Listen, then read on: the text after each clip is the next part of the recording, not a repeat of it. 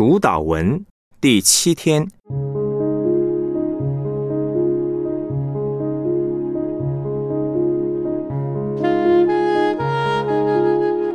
上帝的国已然降临。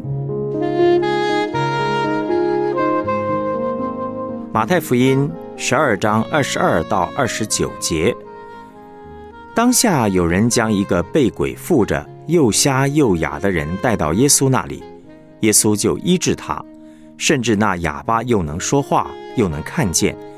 众人都惊奇说：“这不是大卫的子孙吗？”但法利赛人听见就说：“这个人赶鬼，无非是靠着鬼王别西卜啊。”耶稣知道他们的意念，就对他们说：“凡一国自相纷争，就成为荒场；一城一家自相纷争，必站立不住。若撒旦赶逐撒旦，就是自相纷争，他的国怎能站得住呢？我若靠着别西卜赶鬼，你们的子弟赶鬼又靠着谁呢？这样，他们就要断定你们的是非。”我若靠着上帝的灵赶鬼，这就是上帝的国临到你们了。人怎能进壮士家里抢夺他的家具呢？除非先捆住那壮士，才可以抢夺他的家财。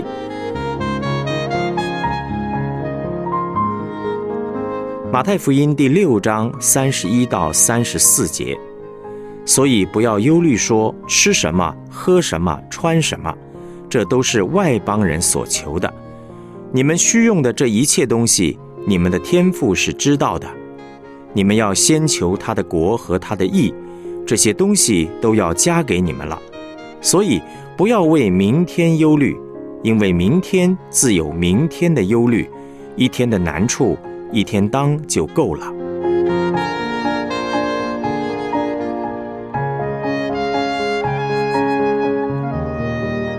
主题信息：福音书提到上帝的国降临，分两个阶段：一是指现在，二是指未来。事实上，上帝的国从主耶稣来到世上就已经开始，而一直持续到主耶稣再来完全实现为止。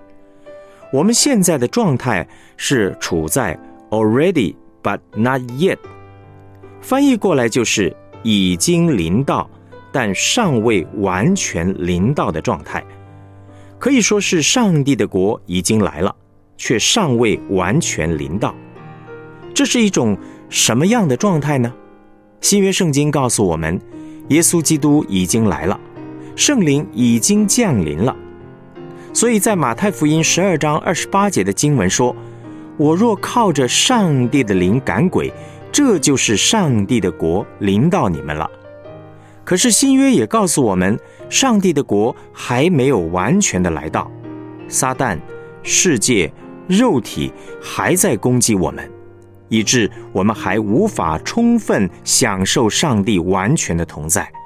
现在呢，我们仍然处在征战的阶段，要持续不断的把人心夺回，直到上帝的国完全彰显为止。我们乃是在地上让主在我们身上心中掌权，我们一直要等到主耶稣第二次再来，那个时候他会把所有的仇敌丢在硫磺火湖里。渴望上帝的国彰显。西安堂有一位老姐妹，每天晚上都把家里每个角落收拾得干干净净，心里问主说：“主啊。”您今天晚上会不会来呢？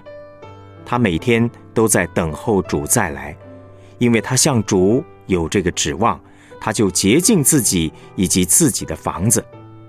我们若是不渴望主，就不会渴望过圣洁的生活。我们若渴望见他的面，面对自己，面对人际关系，面对侍奉各方面，都会追求圣洁。从这位老姐妹身上，我们可以看见一件很重要的事：她有一种很深的渴望，甚至她打扫好自己的房子来等候主的来临。她这种渴望上帝的心态，其实就已经帮助他品尝到上帝国降临在他身上的滋味。愿你的国降临，这个祷告就是非常渴望上帝的同在。当你渴望圣灵的同在，整个侍奉和生活都会有很大的改变。求上帝的国临到自己。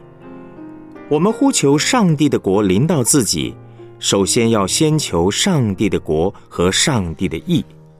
在马太福音第六章三十三到三十四节的经文说：“你们要先求他的国和他的义，这些东西都要加给你们了。所以不要为明天忧虑，因为明天自有明天的忧虑，一天的难处一天当就够了。”也就是求上帝的话每天临到自己，这是基督徒一切得胜生活的关键。让上帝天天对你说话，让他天天在你身上掌权。当你在此事上站立稳妥后，其他的事情则会自然的井然有序；反之，则会乱七八糟。我对自己十六岁以前的生活很不满意。那个时候我已经是基督徒，祷告也曾经经历主，可是我总觉得自己跟非基督徒没什么两样。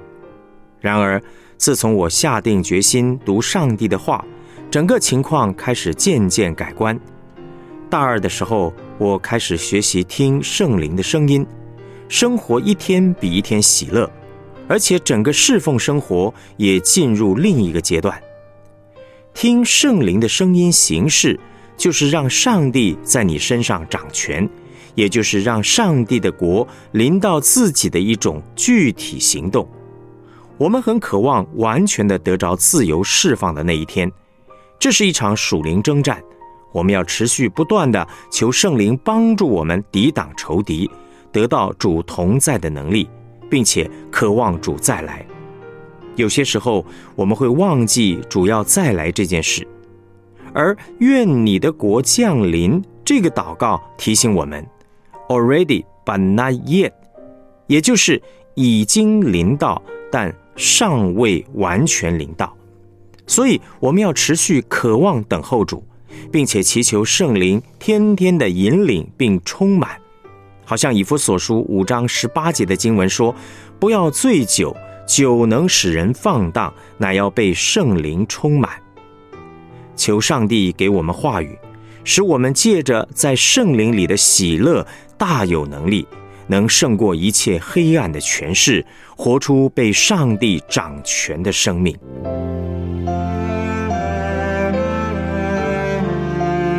我们来思想两个问题：上帝的国已经降临。你的生命中有哪些地方已经经历到上帝国降临呢？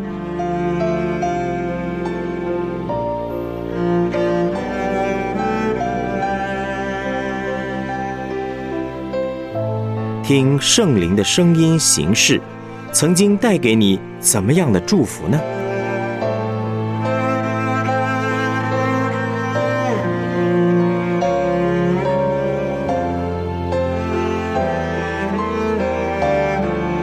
我们一起献上祷告，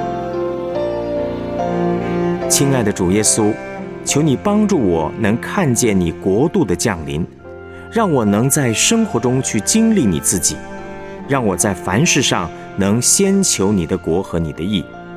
我渴慕你的同在，求上帝真实的让我经历你自己的同在，让我能随处多方的聆听到圣灵的声音。叫我经历在地如在天的生活，奉主耶稣基督的名祷告，阿门。